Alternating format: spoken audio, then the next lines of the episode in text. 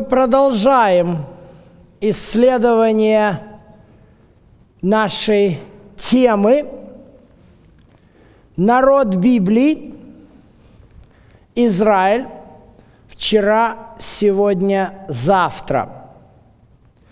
И сегодня я хочу поднять вопрос исторического плана, но это очень важный вопрос. Вопрос того, является ли Божьим практ, что на протяжении, что, в общем-то, евреи существуют, ну, если так разобраться, как нация – уже на протяжении трех с половиной тысяч лет. Вот. В принципе, такой довольно исторический рекорд. Есть ли в этом что-то от Бога? Или это случайное совпадение – Почему я об этом говорю?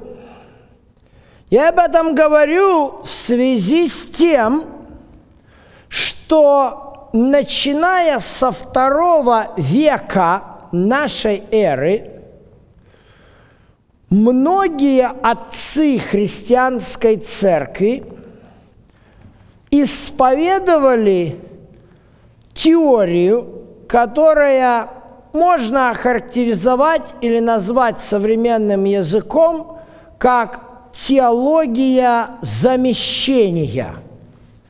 В чем здесь дело? Вот мы возьмем, например, трактат одного из первых христианских мучеников. Его звали Иустин. В католической традиции его считают чуть ли не одним из самых первых римских епископов и даже называют некоторые первым римским папой. Иустин само, у него есть два разных, э, как говорится, э, ну, прозвища. Вот его называют Иустин мученик – а также его называют Иустин философ, потому что он действительно был философом, римлянином, и обратился в христианство, и у него есть трактаты различные, и один из его трактатов носит название «Диалог с Трифоном против иудеев. Трифон – это один из эллинизированных евреев, который не по словам Иустина, вот он его убеждает, тот не хочет принимать Иисуса. И в конце концов Иустин как бы, ну что ли, выходит из себя и начинает писать против иудеев, какие они упрямые, э, какая у них шея не на старорусском, да, и вот то и другое, и третье, и приходит к выводу, что вот Бог отверг вас, а на вашем месте Он воздвигает новый Израиль, церковь. Подобные мысли, они идут, как я уже сказал, в произведениях многих отцов церкви. Если так посмотреть на римскую традицию, то идея церкви как нового Израиля э, очень хорошо прослеживается в трудах Августина – который в частности говорит и обосновывает этой идеей создание храмовости. То есть, раз церковь – это Израиль, вернее, наоборот, Израиль – это церковь теперь, то у нас и храмы есть израильские, и левитское священство нам принадлежит, и первосвященник у нас есть. Кстати говоря, титул Папы Римского – это первосвященник. И вот это все, оно зиждется на августиновской теологии замещения. Ну, подобные мысли, они всегда были популярны э, в протестантизме, и в этом плане протестанты делятся на две группы. Одни протестантские богословы и направления именно вот так и исповедуют замещение, то есть э, Бог отверг Израиля, а другие проповедуют два стандарта и два пути. Вот путь Израиля к спасению, а вот путь язычников к спасению. И вот в этом заключается проблема. Фактически на сегодняшний день мне приходится наблюдать столкновение этих двух экстремальных позиций. Либо Бог полностью евреев убрал на мусорку истории, либо евреи остаются избранными особой высшей расы, и у них есть свой путь к спасению. Проблема в том, что, в общем-то, Библия ни о том, ни о другом не говорит, и мы это в предыдущих с вами лекциях хорошо увидели, что всегда вот библейская позиция, она-то посередине где-то находится, а зачастую не хватает. Ну, давайте именно поэтому я и хочу показать вам немножечко некоторые аспекты истории еврейского народа после разрушения храма. Почему я это делаю? Потому что для многих верующих э, известны факты того, что на протяжении, ну, как минимум 1800 лет иудеи подвергались серьезным гонениям, особенно в Европе. Ну, например, э, иудеям запрещалось иметь землю.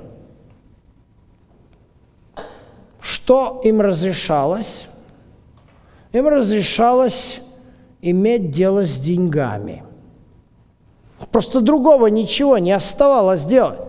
Поэтому, в конце концов, Э, вышли такие банкирские дома, как Ротшильды и так далее. Не потому что, знаете, я часто такое слышу, а евреи, они такие умные, вот все такое, не потому что они умные. Э, причина того, что евреи создали банки, было две. Первая причина, им ничем другим, им разрешалось заниматься буквально двумя вещами за пределами гетто. Потому что Э, их, их вообще не разрешали не селиться с христианами. То есть города-то были как устроены, да, э, цехи. То есть цех э, сапожников, цех портных, цех кузнецов. Евреев не брали. Так, то есть, соответственно, ну и селиться нельзя. Евреев селили всегда в гетто. Земли нельзя взять, туда тоже не пускают. То есть тот, кто в пределах гетто, он же и сапожник, то есть он только шьет для своих.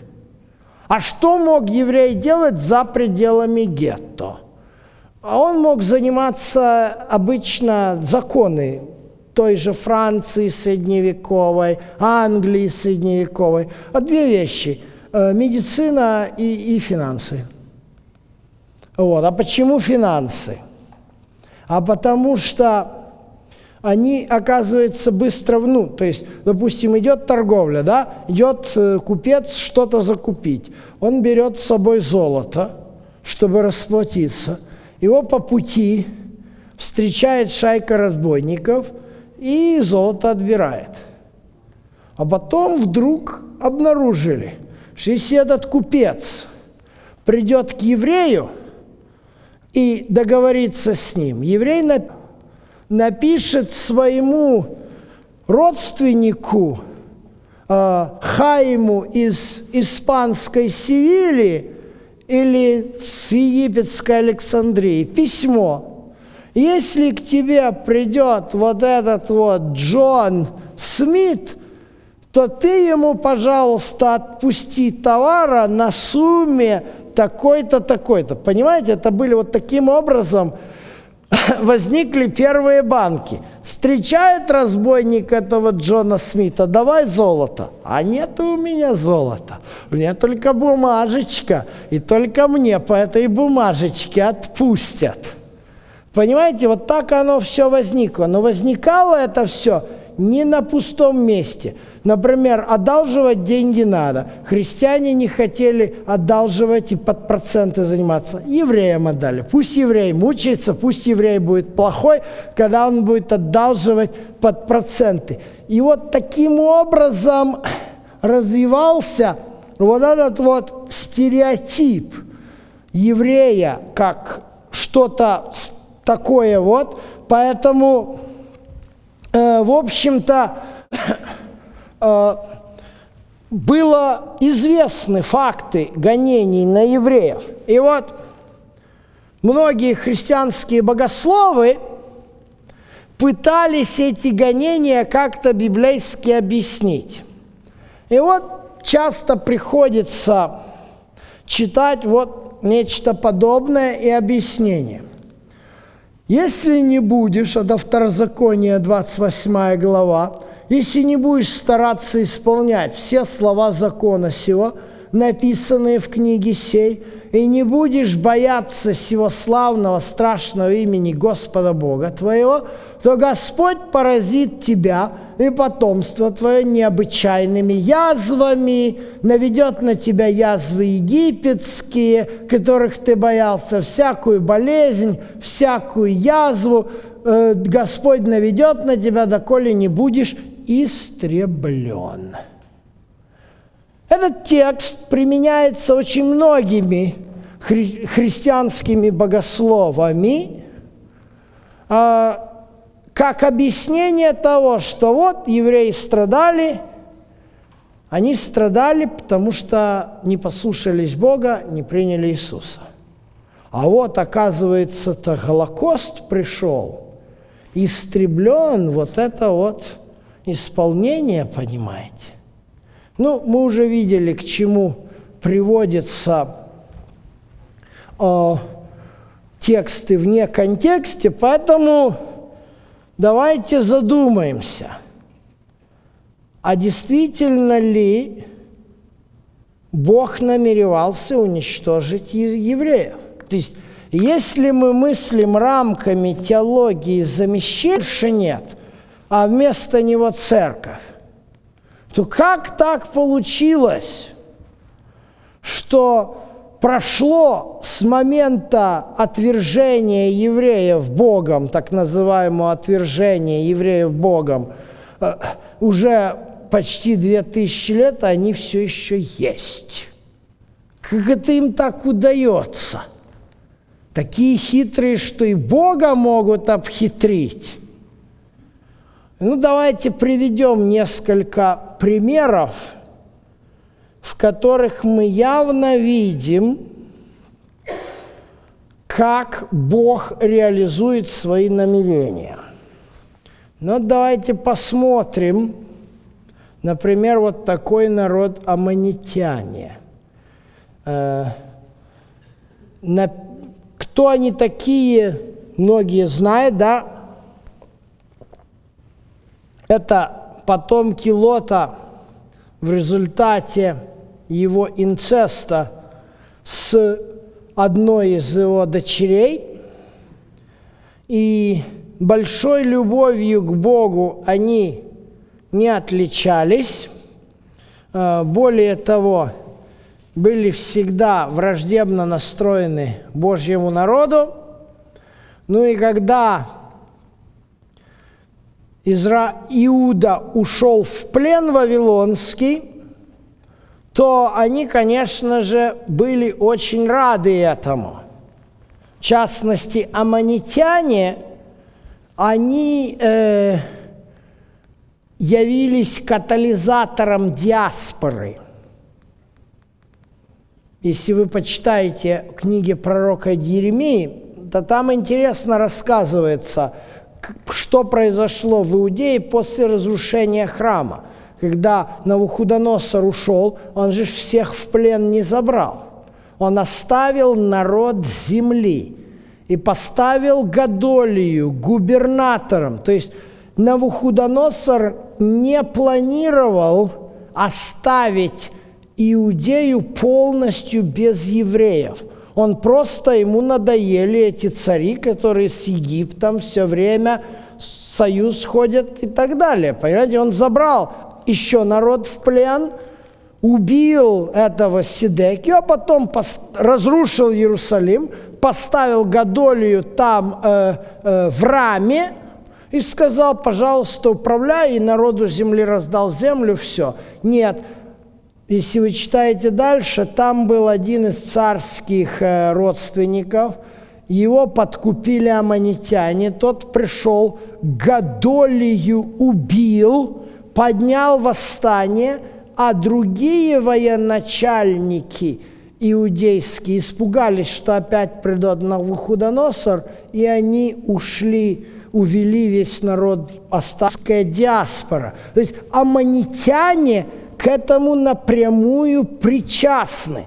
И поэтому Езекииль говорит эти слова. «Скажи пророчество сыном Амоновым, слушайте слово Господа, как говорит Господь, за то, что ты о святилище моем говоришь, ну, правильно сказать, ха-ха, то есть насмехаешься – потому что она поруганная, земля Израилева, что она опустошена, то вот я отдам тебе в наследие, э, тебя в наследие сынам Востока, и построят у тебя овчарни свои, и поставят у тебя шатры свои, и будут петь, пить, есть плоды свои, твои, пить молоко твое, сделаю раву стойлом для верблюдов, а сынов Амоновых пастухами овец.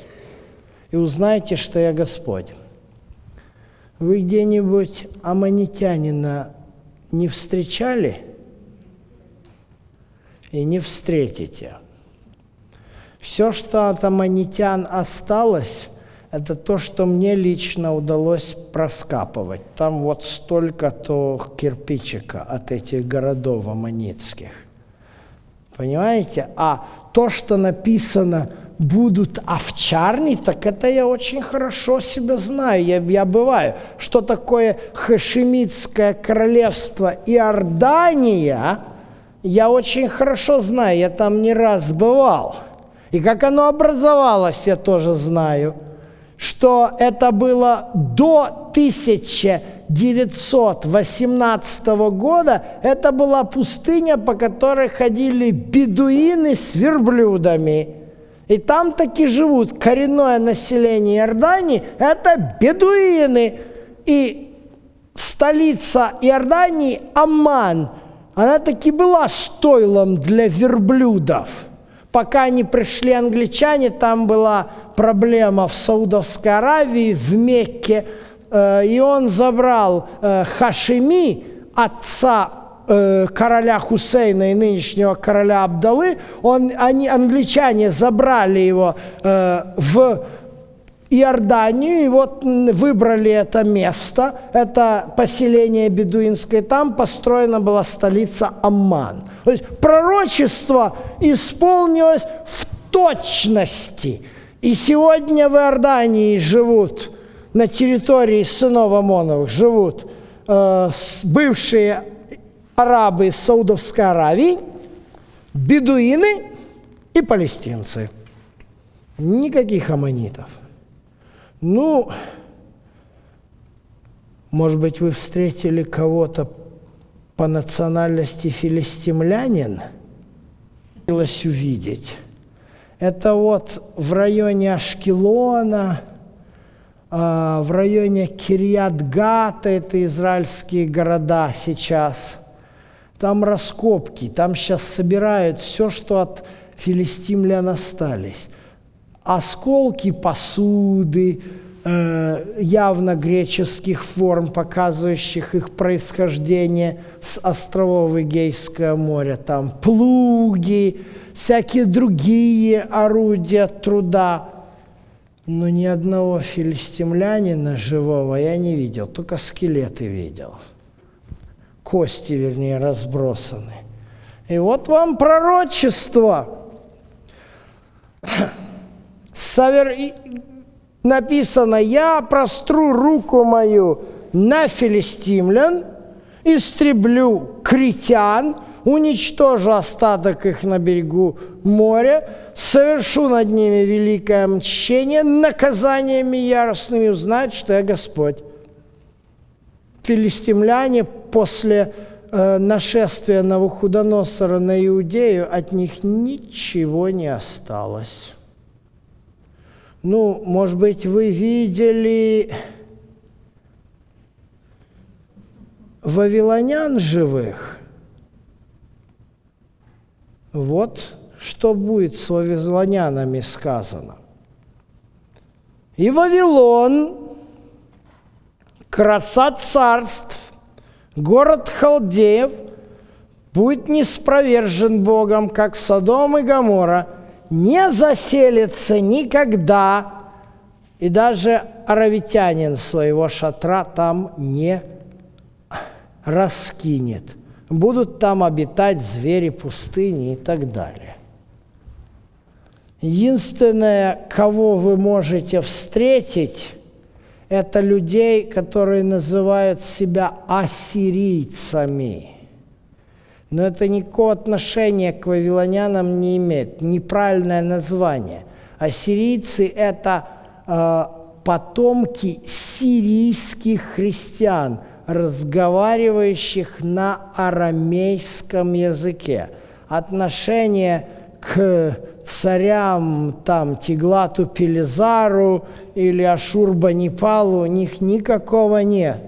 Поэтому ни ассирийцев, ни вавилонян, злейших врагов Израиля, сегодня днем с огнем вы не найдете. Эти народы не существуют. Ну, вы меня спросите, а что Бог их просто вот изничтожил и истребил? Нет. Никакого геноцида не было. Есть очень простой процесс. Называется ассимиляция. Вот посмотрите, например, их э, жителей – а, американского континента. Я не говорю про США, я говорю любую страну э, возьмите, возьмите Перу там, или Колумбию, или Мексику, или Венесуэлу. Спрашиваешь мексиканца, ты что-то знаешь о своих предках? Ну, кто-то там в каком-то году, 1500 каком-то, приехал из Испании – а потом какие-то индейцы, а потом то, другое, третье. Все! Понимаете? Он испанец? Нет, он не испанец, он мексиканец. Но все те народы, которые там, они ассимилировались, понимаете? А через что они ассимилировались? Что такое мексиканская нация, а есть там и все-таки местные в Инди... в... индейцы в Мексике. Оказывается, очень легко увидеть. Ассимиляция происходит через религию. То есть тот, кто католик, тот и мексиканец. Пусть у него там есть индейцы в роду кто угодно. А вот те, кто в деревнях там живут, индейцы, так у них и верование соответствующее. Понимаете, в чем дело-то оказывается? То же, что я вам говорил с десятью коленами Израиля, они э, ушли в этот плен, так как они уже были язычниками, то никакой связи уже с Богом они не имели, а, соответственно, что ему мешает жениться на соседке, которая там верит в какого-то мордука. Поженились, стали, поставили себе дома какого-то вала там, мордука, вот там поклоняются их дети, пошло, пошло, что будут помнить? Ничего помнить не будут. Религия вера отцов является основным фактором, с помощью которого человек либо ассимилируется в окружающие народы, либо продолжать будет существовать в своей идентичности. В чем проблема с стихом, который говорит нам об истреблении еврейского народа. Возьмем Второзаконие 28.61, где якобы написано «пока не будешь истреблен», и посмотрим римлянам обычно. Обычно люди рассуждают так. Ага, в, среднем, в Ветхом Завете евреи были избранными, в Новом Завете они не избраны. А посмотрите здесь, Ветхозаветная книга говорит, будешь истреблен, а Новозаветная книга, Павел говорит, неужели Бог отверг народ мой? И, и отвечает, нет, и дальше подчеркивает, не отверг Бог народа своего, которого он наперед знал. Так вопрос возникает теперь. Какова же роль еврейского народа сегодня, если он еще существует? Это совпадение или как эти исторические факты и пророческие исполнения интерпретировать. Об этом в следующей части нашей лекции.